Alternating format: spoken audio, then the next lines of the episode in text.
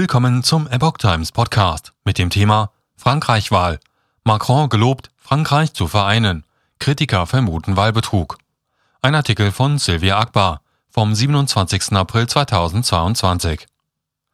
Während Macron verspricht, ein Präsident von uns allen zu werden, gehen Franzosen auf die Straßen und protestieren. Manche von ihnen vermuten Wahlbetrug. Der pro-europäische Emmanuel Macron hat geschworen, das gespaltene Frankreich zu vereinen, nachdem er am 24. April seine zweite Amtszeit als französischer Präsident gegen die rechte Marine Le Pen verteidigt hat. Sie hat mit mehr als 13 Millionen Stimmen einen historischen Höchststand erreicht, Gerüchten zufolge sogar noch mehr. War tatsächlich Wahlbetrug im Spiel? Am Fuße des Eiffelturms versprach Macron, effizient und auf die Wut und Ablehnung der Wähler zu reagieren die die Rechte gewählt haben. Ich weiß, dass viele Franzosen heute für mich gestimmt haben, nicht um meine Ideen zu unterstützen, sondern um die Ideen der extremen Rechten zu stoppen, sagte er. Macron rief seine Anhänger dazu auf, freundlich und respektvoll zu anderen zu sein, da das Land von so viel Zweifel, so viel Spaltung zerrissen sei. Ich bin nicht mehr der Kandidat eines politischen Lagers, sondern der Präsident von uns allen, fügte er hinzu. Wahlbetrug? Sender räumt Fehler bei Live-Sendung ein. Doch nicht alle Franzosen empfinden so. Mehrere hundert Demonstranten ultralinker Gruppen gingen am Wahlabend in einigen französischen Städten auf die Straße, berichtet Guardian. Sie protestierten gegen die Wiederwahl Macrons und das Ergebnis von Le Pen. Die Polizei setzte Tränengas ein, um Versammlungen in Paris, Lyon und Rennes aufzulösen. Und andere Demonstranten gingen auf die Straße, weil sie einen Wahlbetrug vermuteten. Am Tag nach der Wiederwahl von Macron tauchte in den sozialen Netzwerken ein Gerücht auf, das auf einen angeblichen Wahlbetrug hinwies. In einer Sequenz bei der Live-Sendung von France 2 ist deutlich zu sehen, dass Marine Le Pen mehr als 14 Millionen Stimmen bekommen hat, obwohl sie laut der Endabrechnung des Innenministeriums 13,2 Millionen Stimmen gezählt hatte. Zeigt das Video den Wahlbetrug bei der Stimmenauszählung? Nein, dementiert der Sender. In Bezug auf die 14 Millionen Stimmen, die der rechten Kandidatin live zugeschrieben wurden, räumt France Television ein, dass es sich um einen Computerfehler bei der Verarbeitung der vom Innenministerium gelieferten Zahlen handele. Es handelt sich um einen rein technischen Fehler, wir haben falsche Zahlen angezeigt, sagte der Sender gegenüber Le Monde. Zudem sollen zu diesem Zeitpunkt, etwa um 21.40 Uhr, die Zahlen bei Macron bei 9,6 Millionen, bei Le Pen bei 8,6 Millionen liegen wie eine Momentaufnahme des Innenministeriums zeigt. Der Sender hat zur Wahl ein neues System eingerichtet und einen Dienstleister beauftragt, der die direkte Verbindung mit dem Ministerium ohne jeglichen menschlichen Eingriff zwischen dem Empfang der Daten und der Anzeige herstellen sollte, so France Television. Doch beim Empfang von Stimmen aus mehreren Gemeinden hat der Computer einige Gemeinden doppelt addiert, anstatt sie korrekt zu korrigieren und zu aktualisieren, räumt der Sender ein. Das Problem wurde jedoch von den Ingenieuren sofort behoben. Sie änderten die Protokolle, um den Fehler zu beheben. Die falschen Daten wurden jedoch über eine Stunde lang in der Sendung gezeigt und erst gegen 22.40 Uhr zeigte die interaktive Karte die richtigen Daten des Innenministeriums an.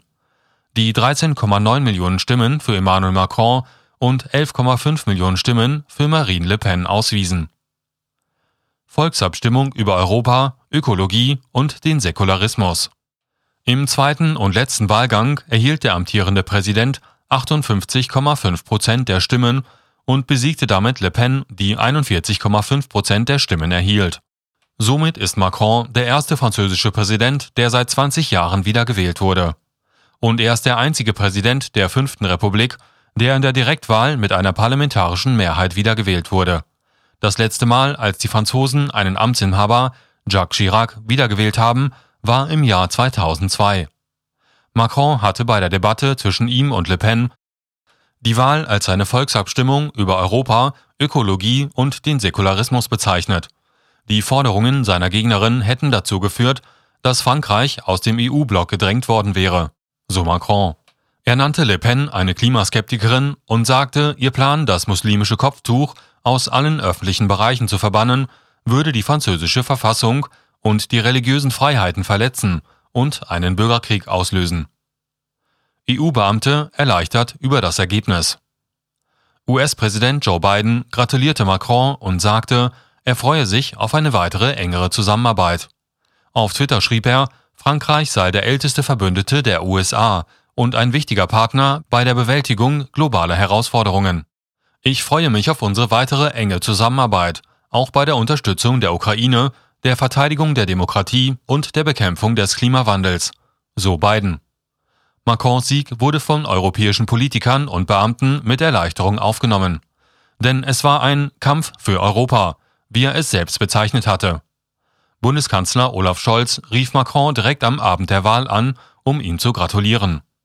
Der Bundeskanzler und der Präsident bekräftigen ihre Absicht, die engen und vertrauensvollen Beziehungen zwischen Deutschland und Frankreich fortzusetzen, nicht zuletzt angesichts der aktuellen Herausforderungen wie dem russischen Angriffskrieg in der Ukraine.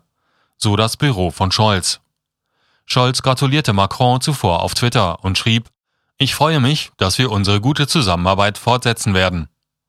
Die Präsidentin der Europäischen Kommission, Ursula von der Leyen, gratulierte ebenfalls auf Twitter. Ich freue mich auf die Fortsetzung unserer hervorragenden Zusammenarbeit. Gemeinsam werden wir Frankreich und Europa voranbringen, so von der Leyen. Große neue politische Bewegung.